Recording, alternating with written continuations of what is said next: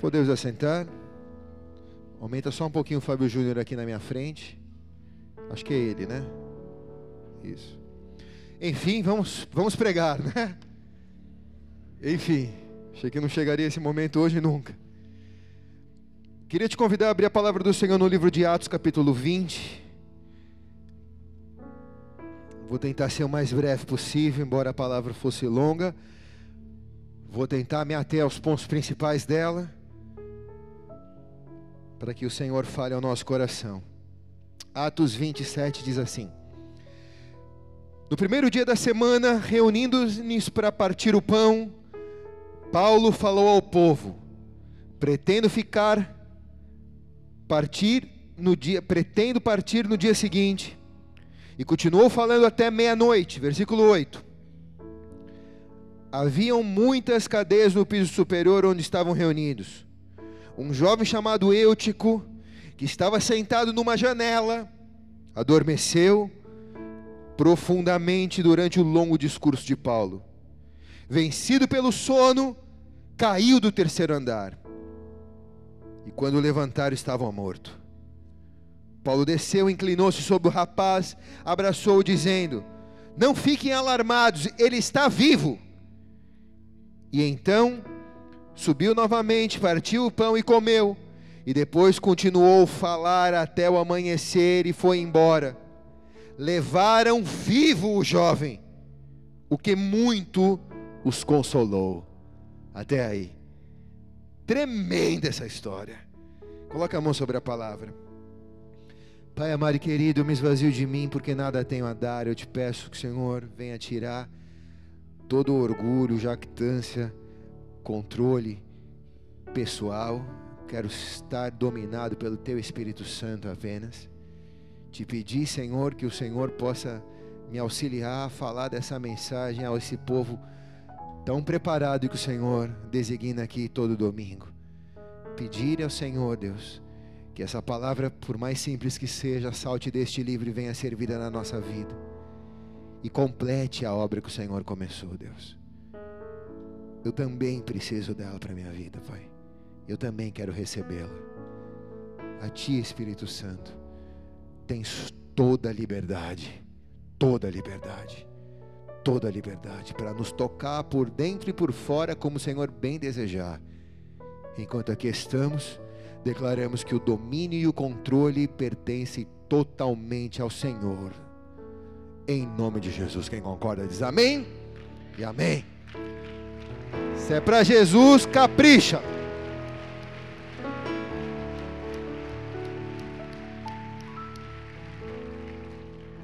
Essa é uma passagem muito importante para o contexto que a igreja está vivendo nos dias de hoje. A gente precisa entender o momento que a igreja está passando para entender como nós temos que nos posicionar, porque nós estamos dentro da igreja, nós somos a igreja, a Bíblia diz: onde dois ou mais reunidos no nome dele, ele ali está, isso é a igreja, então nós somos a igreja, participamos da igreja viva, mas eu preciso entender o momento que a igreja está vivendo, na madrugada dentro que nós estamos entrando, para que eu não cometa o mesmo erro que este jovem Eutico cometeu na cidade de Troade, que diga-se de passagem, uma cidade que muito é semelhante à cidade de Santos, o principal porto da Ásia Menor, uma cidade que pulsava, pulsava o evangelismo no momento em que o apóstolo Paulo chega em Troade para passar uma noite no dia seguinte e era o único culto que ele ia apregoar naquele dia, e ele vai fazer a santa ceia do Senhor. A igreja está cheia, não há espaço para sentar, as pessoas estão penduradas no primeiro, no segundo e no terceiro andar, há janelas abertas, muitos tentaram chegar para o culto, não conseguiram entrar, ficaram as portas, e a Bíblia diz que este jovem chamado Eutico se assentou na janela. Quem está aqui diz amém. Na calada da noite, conforme o culto ia avançando e o apóstolo Paulo ia trazendo aquela doutrina que estava revolucionando a civilização, o jovem pega no sono, adormece e cai do terceiro andar, a Bíblia diz. Ao cair no chão, ele morre diante de todos, e o apóstolo Paulo não interrompe a ceia, diz: Deixa que ele está vivo, vai ali, dá um abraço no jovem, serve a ceia, e a ressurreição daquele jovem é uma história a ser pregada em dois mil anos, e hoje nós estamos aqui, aqui em Santos, na casa do Senhor, lembrando o que Deus fez através da vida daquele jovem com um propósito apenas. Se ele dormiu e caiu, eu não posso dormir porque eu não quero cair. Amém ou não? Então olha o irmão que está ao teu lado. Fala, se você dormir hoje, você vai morrer, cara. Fala, fala com gosto, vai. Se você dormir hoje na igreja, tu vai morrer, meu irmão. Só estou te avisando, tá? Quem está aqui?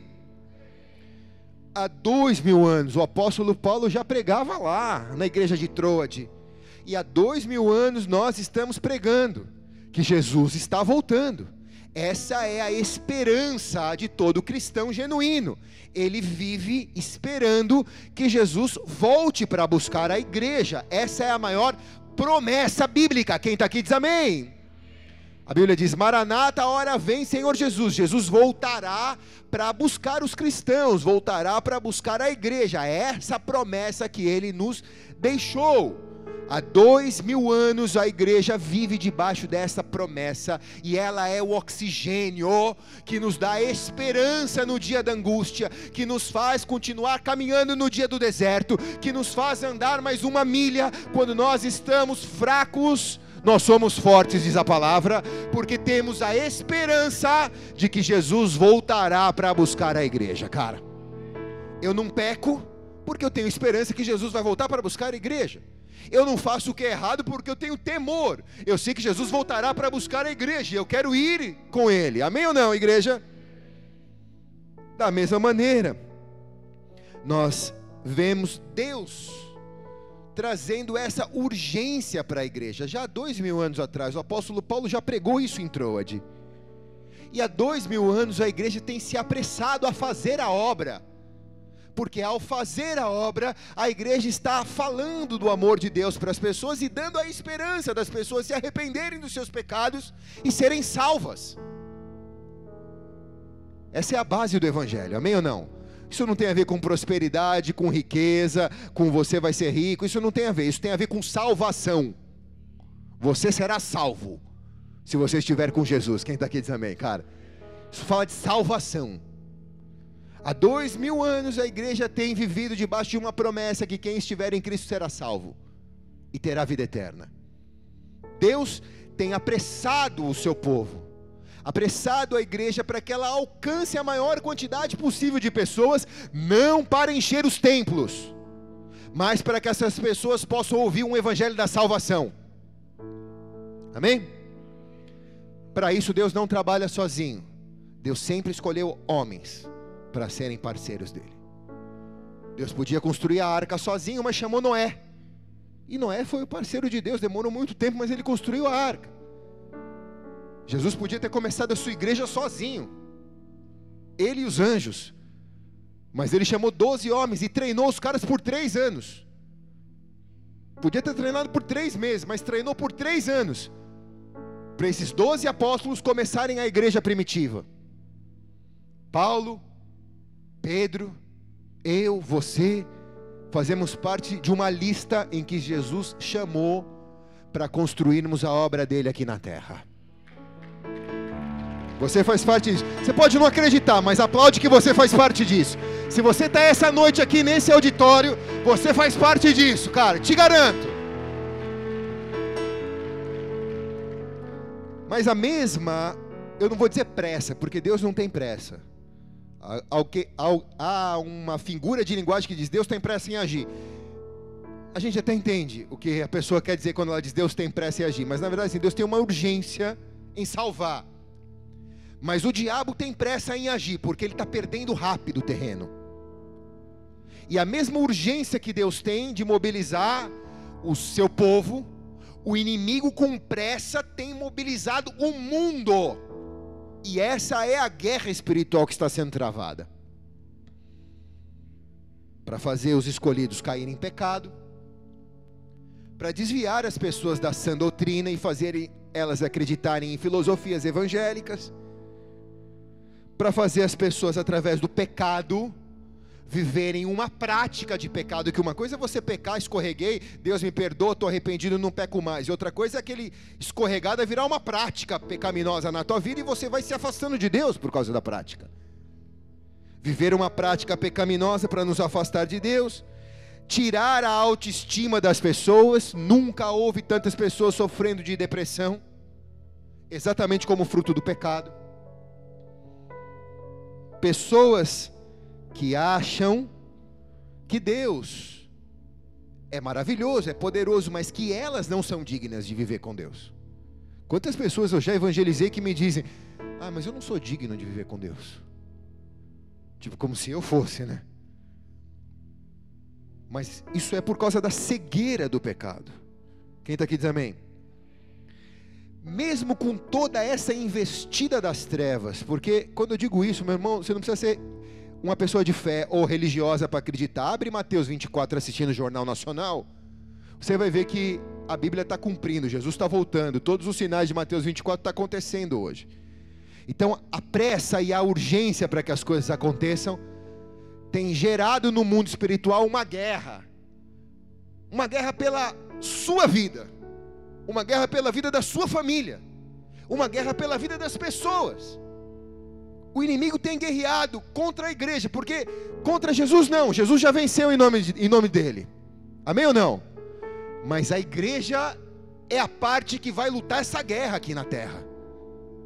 É aqueles que Deus escolheu para ser parceiros dele na construção dessa arca de salvação.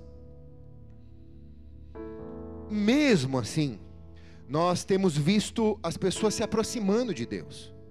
Nunca houve tanta gente dizendo que é evangélica. Mas a pergunta que eu faço, o número de evangélicos cresceram muito do Brasil do último do penúltimo censo para o último censo. Cresceu muito. Mas deveria ter diminuído a criminalidade, a corrupção, a mentira, o pecado, mas cresceu o número de evangélicos, mas o pecado cresceu tanto quanto os evangélicos cresceram. Quer dizer, as pessoas estão frequentando as igrejas, mas de alguma maneira elas não estão sendo transformadas. Quem está aqui diz amém. Fala para o irmão que está lá, não dorme. Amém. Então, dizer que a população evangélica do Brasil está crescendo, ou que as igrejas estão cheias, não é um sinal de que o reino está vindo, ou de que o reino está avançando. Há muita gente dentro da igreja que não tem sede de Deus, que está dentro da igreja para resolver problemas pessoais. E não há nada errado com isso. É melhor você estar aqui do que você estar num bar. Mas você não entendeu o principal do evangelho, que é te salvar, te transformar e te salvar. Amém ou não?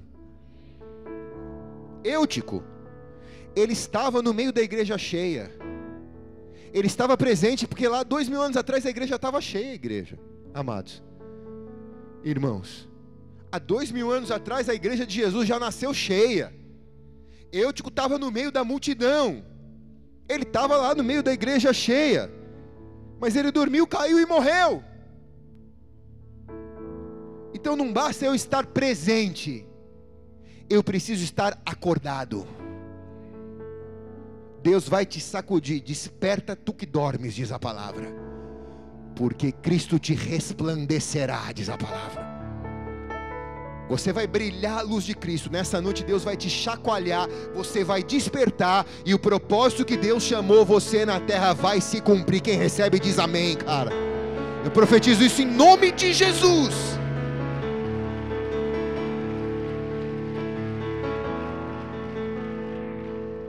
Há duas coisas centrais que chamam a minha atenção nesse texto bíblico, na história de Eutico em Troade. A primeira é o fato de referir-se onde Eutico estava no momento do culto. E diz a Bíblia que ele estava na janela. E sentado na janela, ele adormeceu. É a segunda coisa. Eu acho que se juntar o fato onde ele estava e o que aconteceu com ele, porque ele estava naquele lugar, pode chamar, podemos chamar algo, podemos configurar algo e chamar de síndrome de Eutico. Por isso que o número, o nome, o tema do culto é síndrome de Eutico. Eu busquei no dicionário o que significa síndrome, e síndrome é um conjunto de sinais e sintomas que definem manifestações clínicas de uma ou de várias doenças. E eu quero chamar o que aconteceu com Eutico de síndrome de Eutico, porque ele só sentou na janela porque ele estava doente emocionalmente. E ele só dormiu porque ele estava doente emocionalmente. A síndrome de Eutico matou Eutico e tem matado muitos cristãos, devastado a vida de cristãos hoje em dia. Cristãos que já tiveram a vida pulsante por Jesus, que já tiveram a vida vivificada por Jesus, que já sonharam sonhos que foram sonhos de Deus, mas de alguma maneira estão adormecidos, perderam a vitalidade, o relacionamento com Jesus passou a ser algo distante. Eu não estou sentado mais próximo de Jesus, eu não estou mais na mesa, eu estou na janela. E a minha espiritualidade está capengando e eu estou prestes a tropeçar, cair e morrer. Uma contagem regressiva começou na minha vida. Tudo começou pelo primeiro fator, a janela. Diga a janela. Fala a pessoa que está do lado, não dorme. Se você estiver na janela, não dorme. Fala para ele isso. Não dorme, cara. A sua posição diz qual é o seu posicionamento com Deus. Sentar na janela era o local inadequado para assistir aquele culto. Porque era mais ou menos o cara que colocou dois pés, um pé em cada canoa. Sentar na janela representa, olha, eu quero o que Paulo está dizendo, mas eu não quero perder de vista o que está acontecendo aqui fora no mundo. Eu quero assistir o que está dentro da igreja, mas eu não quero deixar de assistir o que está acontecendo no mundo também eu não quero me entregar para um e nem abrir mão do outro. Então eu fico na janela, porque eu tento olhar um pouquinho para as cores, para as luzes que o mundo me chamam, aquilo que ofusca a minha visão, o meu desejo, mas eu também olho para aquilo que está dentro da igreja. Então eu fico tentando agradar um pouco o mundo e um pouco a Deus. Esse é o lugar onde Eutico está sentado. A janela representa exatamente esses. Os que de alguma maneira, por estarem na janela, foram atraídos pelas luzes brilhantes, pulsantes, em que o mundo está fazendo, os fogos de artifício que o mundo faz, dizendo: venha para cá, você será feliz. Faça isso e você se redescobrirá. Solte aquilo que está dentro de você. Dê liberdade aos seus desejos, aos seus sonhos. Venha, realize os seus projetos conosco e o mundo acende os seus letreiros. Para aqueles que estão na janela, é extremamente tentador. E muitos dos que estão na janela estão desatentos com aquilo que está acontecendo dentro do templo já não estão percebendo o que o apóstolo Paulo está falando, e o foco de sua visão já não é mais adorar a Deus, mas eles desviaram para aquilo que está acontecendo no mundo. Quem está aqui diz amém. É quando nós começamos a nos aproximar cada vez mais das vozes que vêm do mundo. E certamente essas vozes que vêm do mundo começam a abafar a voz de Deus no nosso coração. Você já não ouve Deus da maneira que você ouvia, parece que Deus não está falando mais com você. Não é que Deus não está falando, Deus está falando, mas é que você foi tampando seus ouvidos. Você foi perdendo a capacidade de ouvir a voz de Deus, porque você foi ouvindo a voz do mundo. E aí então o posicionamento na janela vai te tornando cada vez mais perto do mundo e mais longe de Deus. Então olhe bem para cá, você precisa se avaliar. Porque não basta se apresentar a Deus. Não basta estar na presença de Deus. Eu preciso pertencer a Deus. É muito mais do que assistir um culto, é muito mais do que frequentar uma igreja. Eu preciso me perguntar: eu estou sentado na janela? Eu estou olhando para o mundo e olhando para Deus, tentando pegar o que é bom de Deus, tentando pegar o que é bom do mundo e me servindo de dois senhores, porque a Bíblia diz: não dá para agradar a dois senhores, se há de agradar a um, entristecer o outro, ou entristecer o outro e agradar o outro. Então eu preciso me avaliar e dizendo: os meus olhos ainda estão ofuscando para as coisas do mundo, porque se os meus ouvidos ouvem o barulho do mundo, eu não consigo ouvir o barulho de Deus. Eu não consigo ouvir a voz de Deus. E Deus não vai fazer competição de voz com o mundo. Deus não vai gritar para você ouvir Ele mais alto do que o mundo está gritando. Deus vai continuar falando no alto e bom tom que Ele fala, porque Ele é o Verbo que se fez carne. O que compete é eu ajustar os meus ouvidos para ouvir a voz de Deus, ajustar o meu coração para ouvir a voz de Deus, descer da janela e me enfiar no meio da multidão. Não tem lugar, mas cabe mais um. Está apertado, mas cabe mais um. Está apertado, mas na janela eu não fico. Quem está aqui diz amém. Eu caio para dentro e fecho a janela atrás de mim, porque o que está no mundo, nada me atrai, as coisas velhas se passaram, eis que tudo se fez novo. O que eu quero é esse evangelho que o apóstolo Paulo há dois mil anos está pregando. O que eu quero é esse evangelho que há dois mil anos está sendo anunciado. Eu quero ser transformado para ser salvo.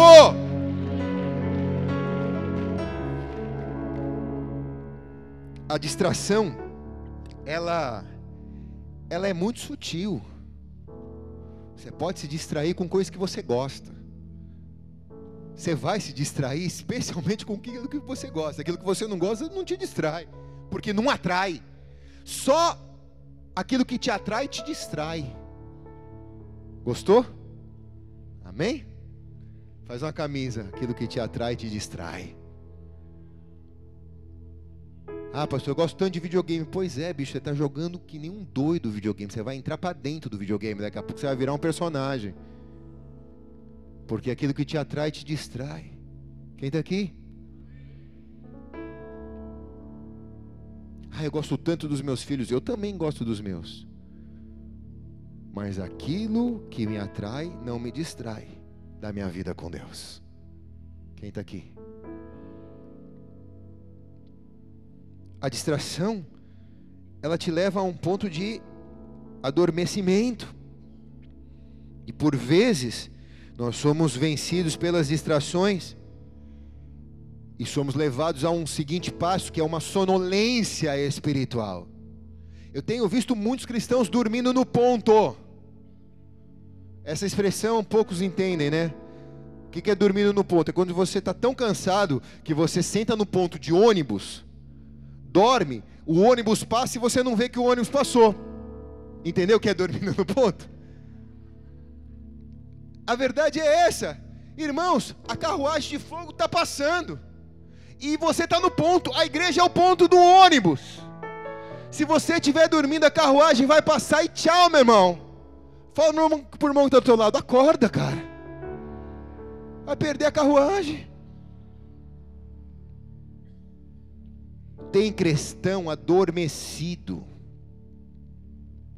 A distração, ela, ela provocou um, ela, ela, ela provocou, ela hipnotizou muitos cristãos.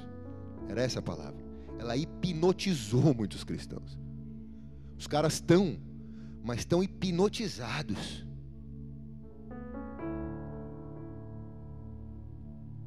Por causa da atração, vivendo uma sonolência espiritual. O sono espiritual, essa sonolência espiritual, representa o desconectar dessa pessoa com a realidade. Ela está presente, ela está na igreja, mas ela está desconectada da realidade da vida. Ninguém mostra para ela, ela não consegue enxergar que ela está errada. Não há ninguém que mostre para ela que ela está errada. Por quê? Porque ela está dormindo, desconectada da realidade da vida. Ela está vivendo um sono profundo. Esse sono representa a perda da consciência.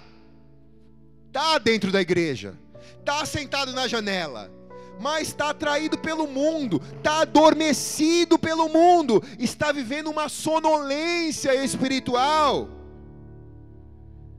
E esse sono representa um total desinteresse com as coisas de Deus. Isso não tem a ver com aquela cochilada que você dá no congresso. Obrigado, Jesus. A gente tem algumas estratégias, né, amor? Eu e o pastor Natanael. Uma delas é quando a gente está muito cansado nos congressos de São Paulo, que tem chego de manhã e saio à noite, fico direto ali e tal. Então a gente faz algumas estratégias. Uma delas é ajoelha no seu negócio, coloca a mão, cara de oração e levanta a mão como se você estivesse intercedendo. Os caras olham e falam: Nossa, que espiritual, pastor, né? Estou ali sonhando com as ovelhinhas pulando a cerca, aleluia. Isso não tem a ver com esse cochilinho que você dá no culto de quarta-feira que você chegou cansado e está aqui pregando e, puxa, meu Deus, que sono. Você até sonha com o que o pastor está pregando, né? Aquela dormida gostosa nos braços do Pai, né? Isso não tem a ver com isso. Isso tem a ver com um sono espiritual que te leva à tragédia, te leva à queda, te leva a pecar, porque você dormiu no volante. E dormir no volante é acidente certo. Você vai colidir a tua vida espiritual e talvez você não saia vivo como Eutico não saiu no primeiro momento.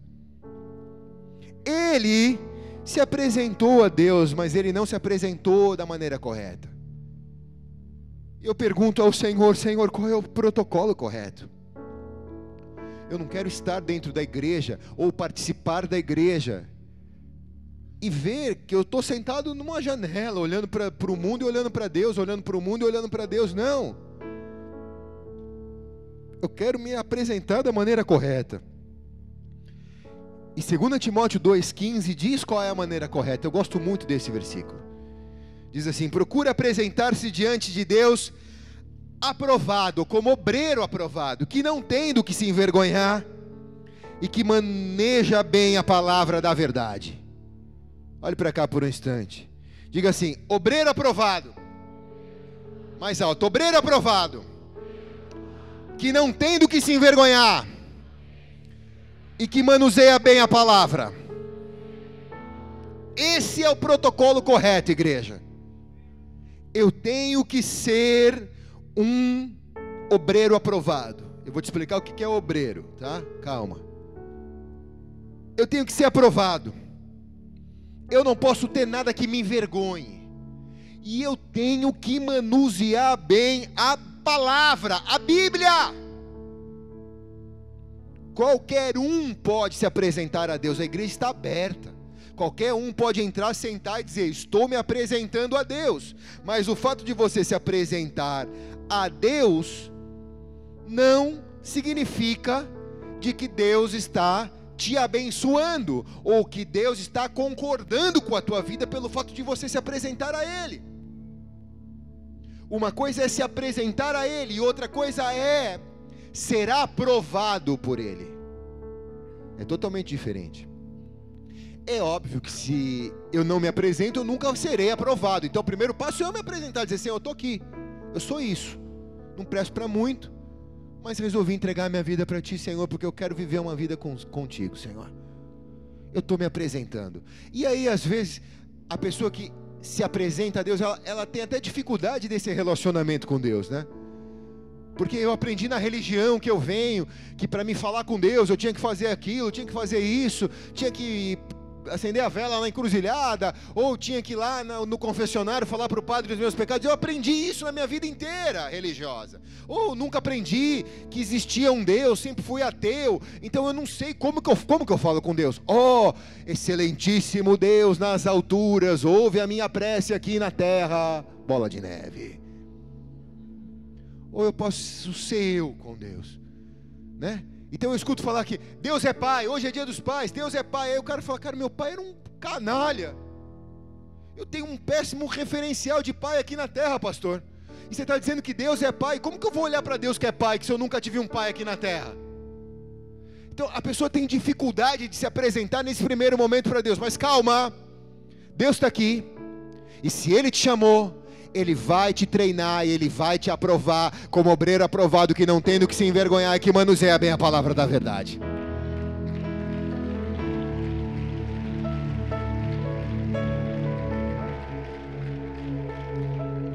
A Bíblia diz que até Satanás se apresentou a Deus. Até Satanás entrou lá no meio da igreja e se apresentou para Deus, cara. Jó capítulo 1, versículo 6, vou ler só isso aqui. Chegando o dia em que os filhos de Deus vieram apresentar-se perante ao Senhor, veio Satanás entre eles por meio do culto. Se apresentou, se apresentar a Deus não significa ter uma vida com Deus, é diferente. Quem está entendendo isso aqui, diga amém, cara eu tenho que perguntar: eu estou me apresentando para Deus ou eu estou buscando ter uma vida com Deus? Eu tenho que me perguntar isso hoje. Vir na igreja ou ser presente na igreja não significa ser aprovado. Todos nós temos que buscar ser aprovados por Deus. Isso é que vai te transformar numa pessoa melhor à imagem e semelhança de Cristo Jesus. Nós não temos que buscar nada, nós não temos que ter nada que nos envergonhe diante de Deus. É assim, não é que eu vou esconder para Deus, não tem como esconder de Deus. Eu, eu, eu quero expor para Deus, para que aquilo que é exposto para Deus seja curado, seja perdoado, para que não tenha nada que eu me envergonhe diante de Deus. Olhe bem para cá, está me ouvindo? Sim ou não, igreja? Vou falar um negócio aqui, eu não vou falar não. Já foram melhores nisso. Eu não vou falar não. Deixa eu falar um negócio. Eu aprendi desde pequeno que na minha fé que se eu pecar eu tenho que expor rápido para Deus, porque se eu expor para Deus, o diabo não vai me expor para as pessoas. Agora, se eu esconder de Deus, eu tô dando uma bola para o diabo fazer o gol o diabo vai me envergonhar diante das pessoas. Então, desde pequeno na minha fé, eu aprendi a dizer: se eu errei, Deus está aqui, eu errei. Eu prefiro estar na tua mão, que é uma mão de um Deus misericordioso, tardio em irar-se, grande em bondade e benignidade, do que estar na mão do diabo, que é o pai da mentira e o acusador. Quem está aqui diz amém, igreja? Então, para apresentar-se a Deus como obreiro aprovado, eu tenho que ter esse coração, esquecer da minha personalidade ou da minha imagem, não me preocupar com a minha imagem. Mateus 20, 22 diz: E sereis odiados pela causa do meu nome, mas aquele que perseverar até o fim será salvo. A Bíblia está dizendo: por que você vai se posicionar? Não vai estar na janela, não vai estar olhando para o mundo, vai querer ser um obreiro aprovado, que não tem do que se envergonhar e que manuseia bem a palavra da verdade, o mundo vai te odiar. Agora, óbvio que o mundo vai te odiar, por quê? Porque eu te falei que é uma guerra espiritual para ver quem vai sentar no teu coração. O mundo está querendo você, mas o mundo já perdeu você porque Jesus já te conquistou mas o mundo não vai desistir. Ele vai continuar te chamando, te atraindo, tentando te distrair, te trazendo sonolência, dormência espiritual. A nossa fé, muitas vezes, vai, vai provocar o ódio nas pessoas. A nossa fé, a nossa fé vai fazer com que a gente sofra um grau de rejeição nas pessoas, um grau de rejeição na sociedade. Se você quer ser o, ser, o queridinho da sociedade, você não serve para viver com Jesus. Porque para viver com Jesus, você vai ter que se opor àquilo que o mundo está apresentando como verdade, e é mentira. Você vai ter que olhar para o Evangelho que há dois mil anos está sendo pregado aqui dentro, e não olhar mais para aquilo que está acontecendo fora da janela. Jeremias, por exemplo, ele pregou a vida inteira dele, não salvou ninguém teve fruto nenhum, não, foi, não teve resultado nenhum. O resultado de todas as palavras de Jeremias hoje é para mim e para você. E a pergunta que você deve fazer: Eu estou preocupado com o que Deus pensa de mim? Ou eu estou preocupado com aquilo que as pessoas pensam de mim? Eu estou preocupado com que aquilo que as pessoas, com, a, com aquilo que as pessoas vão achar de mim? Ou eu estou preocupado com o que Deus vai achar? Você tem que chegar à conclusão de dizer assim: para mim ser aprovado, pouco me importa o que vão pensar de mim. O que eu quero, Deus, é que o Senhor me aprove naquilo que eu tiver que fazer. Quem está aqui também, cara? Não tenha medo e nem vergonha de dizer não para o mundo. Escute, igreja. Não tenha medo nem vergonha de dizer eu não vou olhar mais para a janela. Acabou. A vida que ficou lá fora, ficou lá fora. Eu estou trancando essa janela, estou caindo para dentro disso, cara. Eu quero ser transformado. Eu quero ser salvo. Eu quero viver Jesus.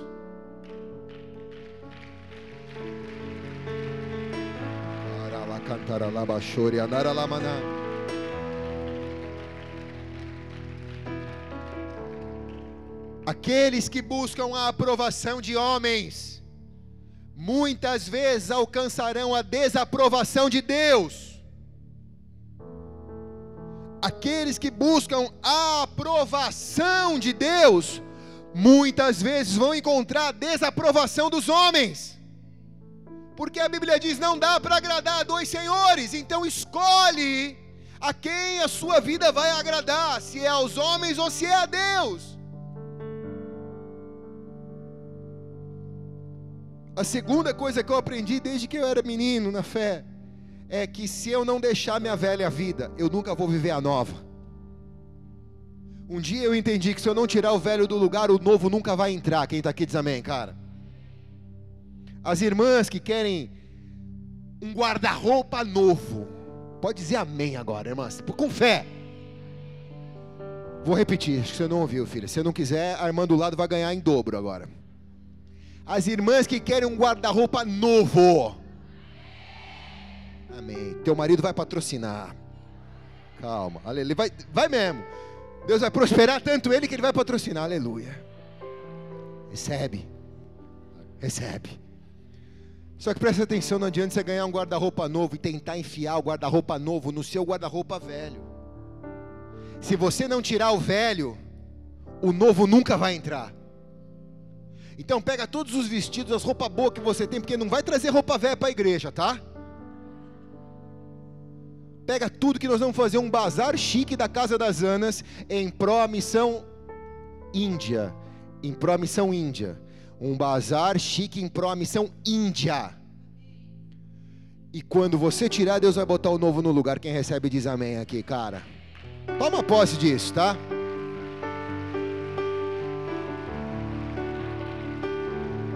Mas Deus, eu quero tanto, mas Deus, eu quero tanto. Deus, porque você não tem nem onde guardar. Como que eu vou te dar? Ai Deus, solteiro, levanta a mão. Quem vai vir aqui no negócio de solteiro da pastora aqui? Levanta a mão. Levanta as duas, senão você vai 50 anos encalhado. Beleza, obrigado. Aumentou as mãos. Poder da palavra profética. Você que está solteiro, eu quero casar, eu quero ser um chato, cara. Ainda bem que eu não sou Deus, porque ficar ouvindo tua oração. Você só ouve, eu quero casar, eu quero casar, eu quero casar. Cara, você virou um chato. Eu acho que lá no céu os anjos falam, já vem aquela chata de novo dizendo que quer casar. Você só ora isso, há três anos você está orando, você quer casar. Você quer casar, mas você não, você não consegue lavar a louça, não consegue fazer arroz, não tem, não tem dinheiro para pagar suas contas, o seu crédito celular em cinco dias estoura não tem espaço para o marido, como que você quer casar?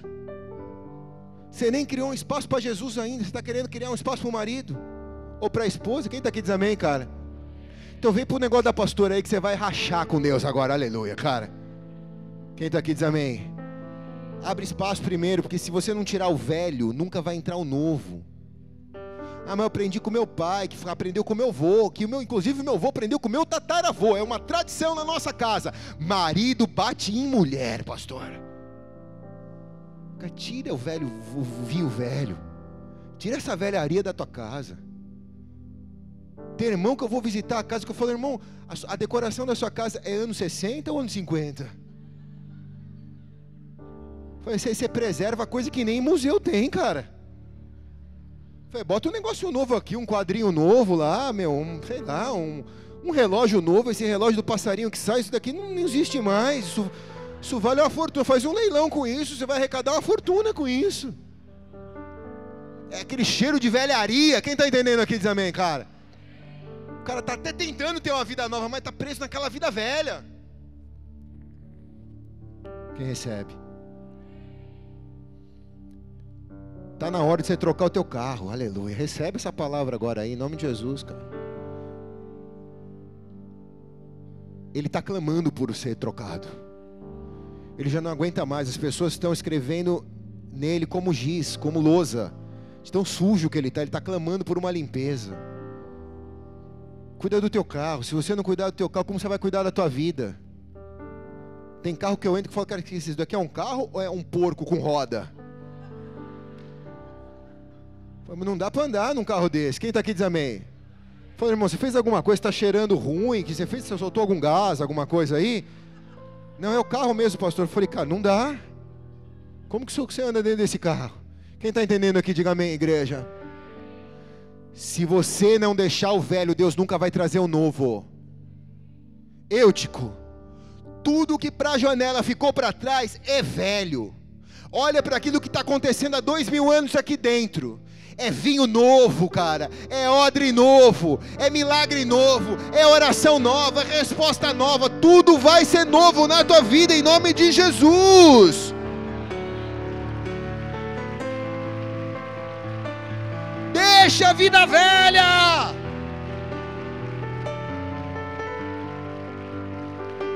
Não é para você olhar para tua mulher e falar: estou te deixando velha agora.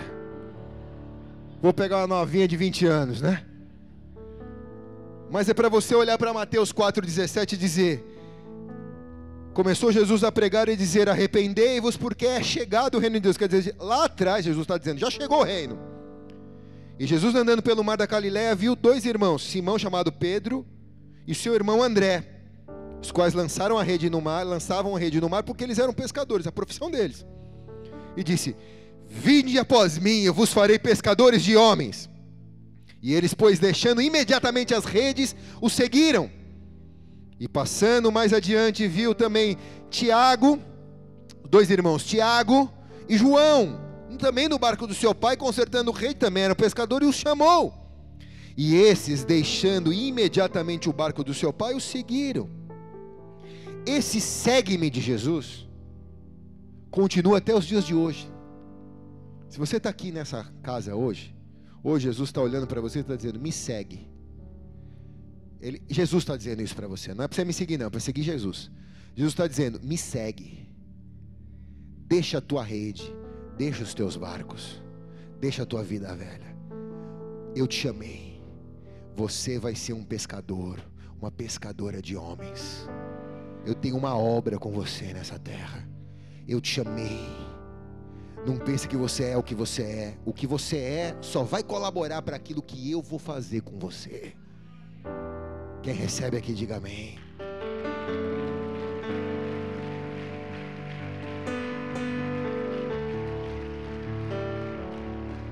Então, ser um obreiro aprovado é andar de acordo com esse chamado. Obreiro não é quem trabalha na igreja.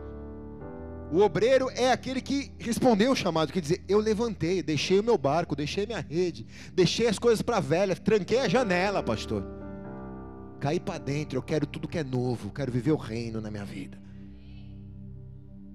É o desprendimento das coisas da vida.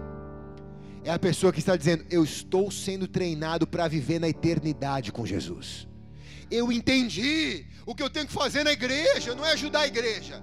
Eu tenho que participar da igreja, porque a igreja vai ser o instrumento que vai me treinar para morar no céu, para entender o que Jesus quer da minha vida aqui na terra, para alcançar os planos dele para minha vida, para minha família. Então eu entendi.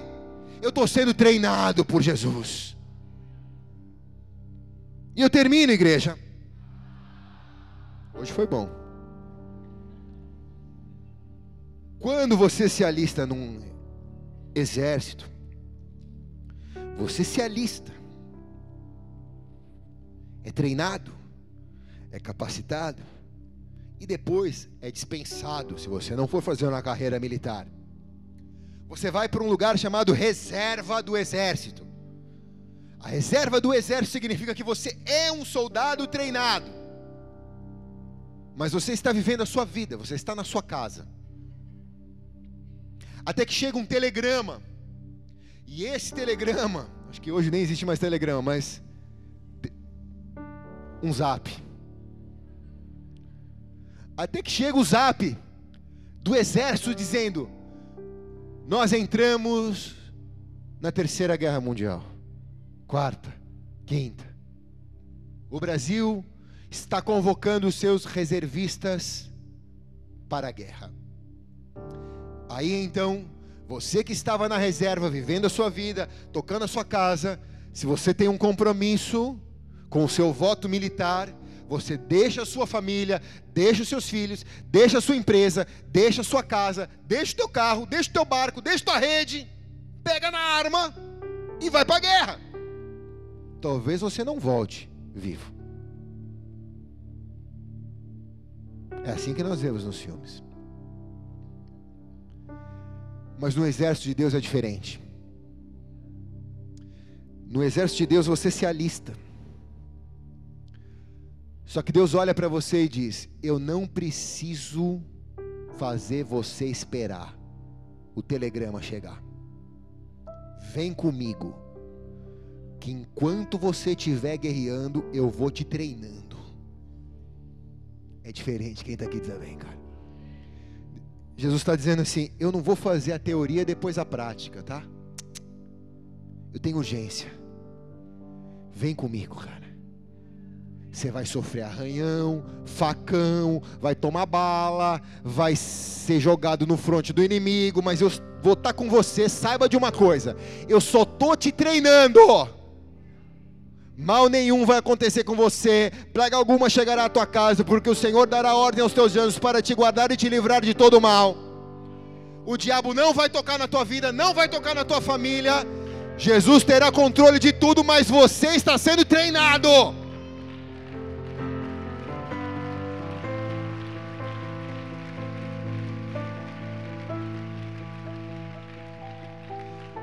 Vai chegar um momento na sua vida no calor da guerra, no calor da guerra, que tudo aquilo que você deixou para trás, você já não consegue voltar mais. Por quê? Porque você já está tão transformado pelo calor da guerra. Você virou um general do exército de Deus. Você virou uma comandante do exército de Deus. Você tem patentes de Deus no teu braço e você não consegue viver uma vida secular mais no mundo, porque aquilo lá já não te atrai mais. Na verdade, você nem se lembra mais dos pecados da tua mocidade, como Davi diz no Salmo. Você fala, cara, eu não sirvo mais para o mundo. Eu, eu não sinto vontade de ir para uma rave mais, pastor. Eu já não sinto vontade de queimar umzinho. Pô, os caras abrem a cerveja na minha frente, eu já não sinto mais vontade. Antes me dava água na boca, mas agora já não dá mais vontade eu já nem vejo mais abrir, porque porque eu estou tão envolvido na guerra. Deus me fez tão grande no meio da batalha. Ele me deu a armadura de Efésios 6:10. Eu ganhei o capacete, a coraça, eu ganhei a espada, eu ganhei a preparação dos pés do Evangelho da Paz. Eu me tornei um soldado de Cristo nessa jornada. Eu estou combatendo o bom combate, terminando a carreira e guardando a fé. A minha fé não será abalada pelas coisas que eu vivi no passado, mas as coisas do passado foram sepultadas em Cristo Jesus. A minha fé hoje é renovada, como a águia, eu vou como a águia, porque a minha fé dia a dia é renovada, quando as misericórdias do Senhor se renovam pela minha vida todas as manhãs eu me renovo para mais um dia de batalha, e nesse dia de batalha eu vou vencer em nome de Jesus dos exércitos, porque uma guerra não é minha, essa guerra é do Senhor. Eu só sou um soldado dessa guerra. Quem está aqui diz amém, cara? O problema é que a igreja, ela acha que Jesus chama as pessoas. E as pessoas ficam aqui dentro da igreja, engordando, engordando, engordando, tudo sentado na janela, esperando um telegrama chegar dizendo: Olha, Deus, o dia que o Senhor me chamar, e acorda, Deus já te chamou. Se você está hoje aqui, meu irmão, perdeu, Deus já te chamou. Você já está alistado nesse exército. Procure apresentar-se agora. Aprovado. Que não tem do que se envergonhar. E que manuseia bem a palavra da verdade, que é a espada do Espírito. A minha fé, ela não está alicerçada em conceitos filosóficos. Ela não está alicerçada na palavra dos, dos meus pastores. Ela está alicerçada na palavra de Deus pregada pelos meus pastores, pregada pelos meus referenciais. Mas se um dia algum dos meus referenciais deixar de pregar a palavra, eu continuo crendo na palavra. Quem está comigo aqui diz amém. Se um dia você ouvir de mim ou da pastora alguma coisa que não esteja na palavra, não obedeça, não faça. Por isso nosso coração se enche de temor, para que a gente pregue apenas aquilo que a palavra diz está comigo aqui, diga amém. Deus está nos chamando para sermos soldados. Busque não ter nada que te envergonhe. Se o diabo te acusar, ele vai te acusar, ele me acusa todo dia. Mas quando ele me acusa, eu digo: Mas o meu Senhor já sabe, e ele já me perdoou. Eu não estou na tua mão, Satanás, eu estou na mão do meu Salvador. Você acha que o diabo vai deixar de te acusar? Ele não vai deixar de te acusar, ele vai dizer que você não presta, ele vai dizer que essa doença vai te matar, ele vai dizer que essa depressão vai te levar para o buraco. Mas é, não ouve. Você já está listado no exército, você já está provado, cara. Você está na mão do seu Senhor. Você dizer, já contei tudo isso por aquilo que me alistou, e Ele me aceitou, e Ele me deixou no exército, e Ele está me treinando, e eu vou te vencer em nome de Jesus. Sai daqui e nunca mais volta. Acabou.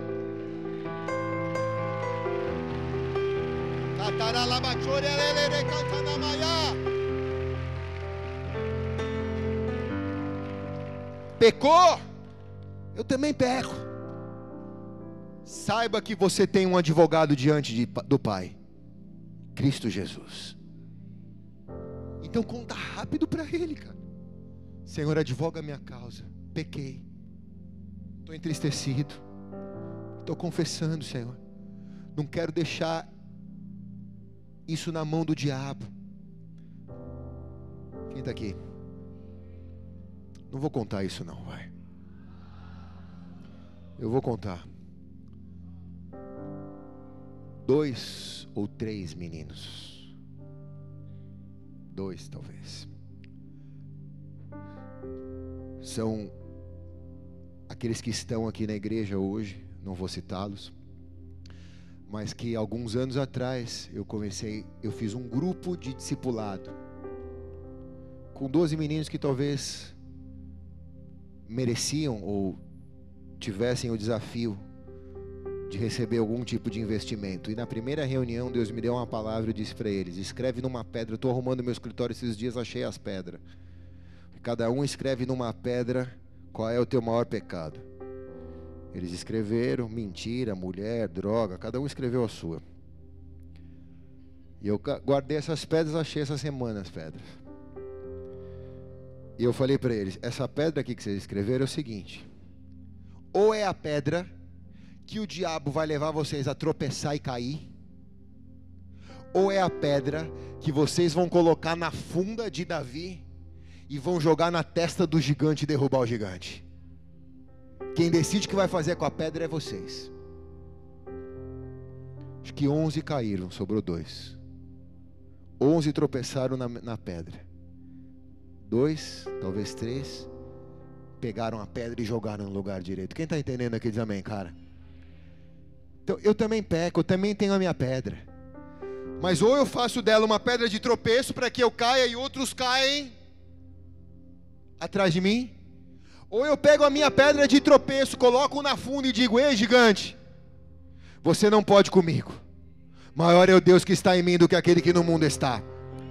Aquilo que você usava contra mim na cruz do Calvário foi perdoado e foi rasgado a sentença. Não há maldição que prospere contra a minha vida, e o meu ponto fraco vai ser o meu ponto forte. Na minha fraqueza, eu vou tirar a força. Quem está comigo diz amém. Pega a tua pedra na mão agora aí. Você tem o teu ponto fraco? Pega a tua pedra na mão. Essa pedra ou ela vai te derrubar, ou ela vai ser o instrumento para fazer você derrubar aquele que está querendo destruir a tua vida. Usa ela a partir de hoje, porque você é um soldado do exército de Deus, que foi chamado para lutar uma luta santa, para que você seja salvo, tu e a tua casa serão salvos. Use essa pedra para derrubar aquele que se levanta contra você, e quem recebe diz amém.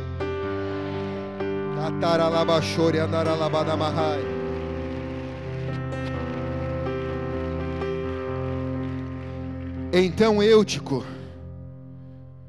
aquele que vacila entre dois mundos, aquele que serve dois deuses, aquele que tem um pé em duas canoas, aquele que não sabe se entra ou sai, se senta ou levanta, Diz o texto que descendo, porém, Paulo inclinou-se sobre ele e o abraçando, disse: Não vos perturbeis, porque a vida nele está. Subindo de novo, continuou o que estava fazendo, partiu o pão, comeu e ainda falou largamente até amanhecer. E então conduziram vivo o rapaz e sentiram-se grandemente confortados. Escute bem. Se aconteceu com Eutico, pode acontecer comigo essa noite, com você. Você pode receber por causa do arrependimento, reconhecer a necessidade de mudança. Você pode receber por causa disso o abraço de Jesus, que aquece o coração e que traz de volta a vida. Eu preciso desse abraço.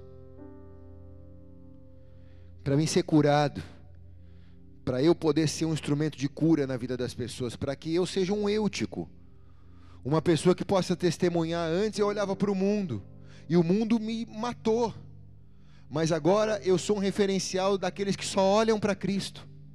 Estou focado. O que Deus vai fazer na sua vida, escute bem, vai servir de exemplo para outros. Escute, o que Deus vai fazer nessa igreja vai servir de exemplo para outras igrejas. O que Deus vai fazer no seu casamento vai servir de exemplo para outros casamentos. O que Deus vai fazer na tua empresa, como fez na vida do Guilherme aqui, vai servir de exemplo para outras empresas. O que Deus vai fazer na sua vida financeira vai servir de exemplo para outras pessoas. O que Deus vai fazer na sua saúde vai servir de exemplo para outras pessoas.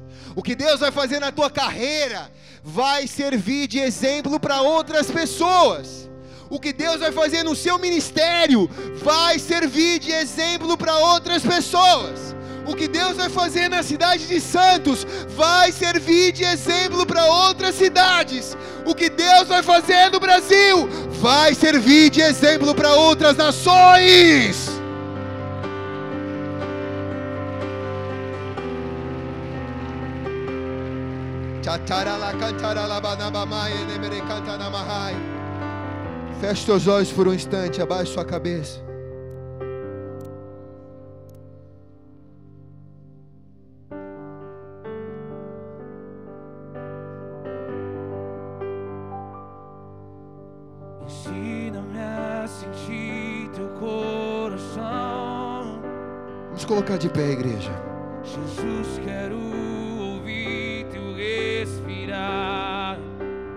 Faz tua parte agora.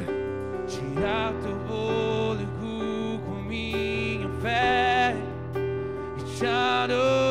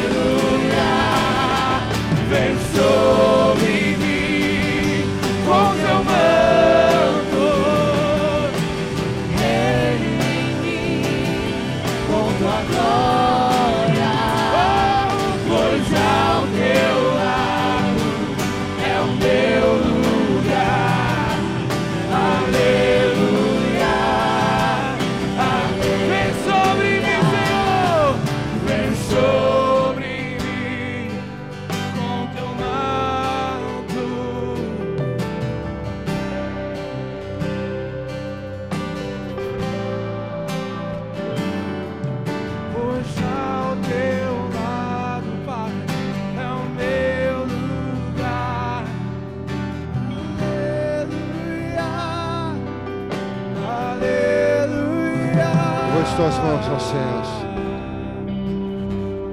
Eu vejo o Espírito Santo ajustando como se fosse um GPS espiritual. Eu vejo muitos, muitos perdidos assim, por caminhos. E eu vejo como se, como se realmente quando o nosso aplicativo perdesse o sinal, Deus dizendo assim: o sinal voltou, a antena, a antena captou onde você estava. E agora você pegou o sinal. Essa noite foi como um sinal para você se posicionar. Algumas palavras são para confrontar, outras são para edificar, esta é para posicionamento. Para você se colocar no teu lugar quando o mundo começa a atrair a vida dos meus filhos, eu digo para eles: se coloquem no seu lugar. Se coloquem no seu lugar. Não fica olhando para o mundo, não fica olhando para eles. Se coloquem no seu lugar. E essa palavra é de Deus para você nessa noite. Se coloca no seu lugar. O diabo está tentando tirar você do seu lugar. Mas se coloca no seu lugar. Porque você será como uma árvore plantada junto aos ribeiros de água, que na estação própria dará o fruto.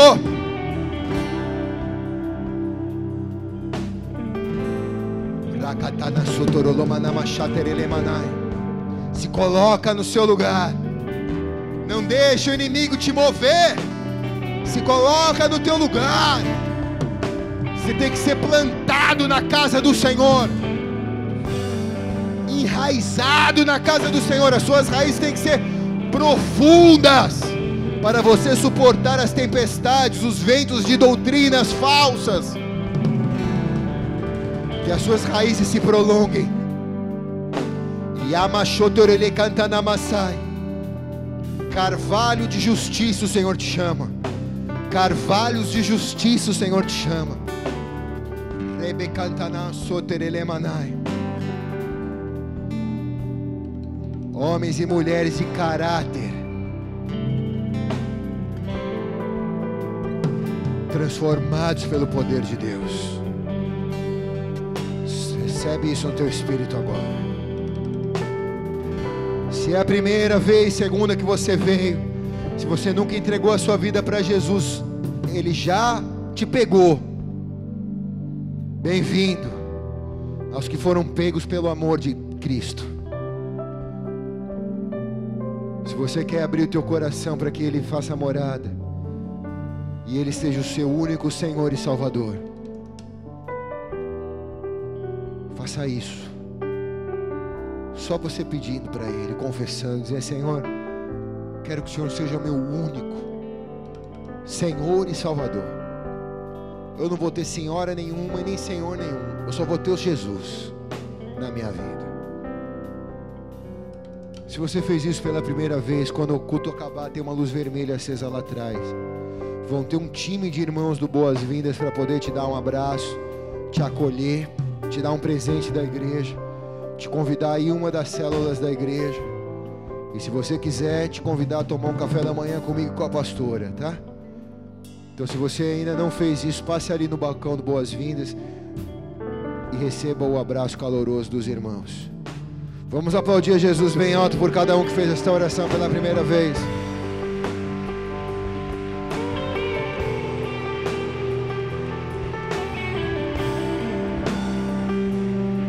Pegue na mão do irmão que está do teu lado. O culto foi muito intenso. Ainda há uma atmosfera de Deus nesse lugar. A glória de Deus ainda é perceptível aqui. E ela não está presa nessas quatro paredes. Você está imergido nela. Vá essa semana e faça a diferença por onde você for. Lembre-se que você leva a bandeira de um exército que é o exército de Cristo Jesus na face da terra. Ele vai te coroar com patentes, ele vai te dar autoridade. Ele vai fazer você crescer no grau da batalha. No calor da batalha, Ele vai te transformar num homem melhor, numa mulher melhor, num pai melhor, numa mãe melhor, num empresário melhor. Vai ser no calor da batalha que Ele vai forjar você. Mas com uma certeza só: essa batalha nós já estamos lutando ela, sabendo que Jesus venceu na cruz do Calvário.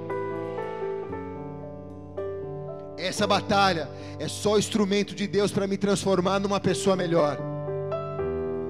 Então combate o bom combate, termina a carreira e guarda a fé. Levanta a mão do teu irmão e diga: combate o bom combate, termina a carreira e guarda a fé agindo Deus, quem impedirá? Oremos todos, Pai nosso.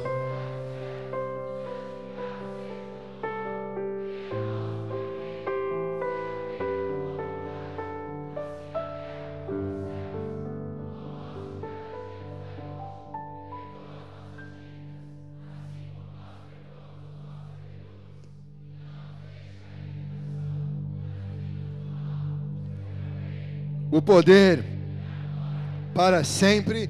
Amém e amém. Eu te abençoo. 10 horas em ponto. Vai na paz do Senhor. Dá um abraço, irmão, que estão do teu lado. Deus abençoe.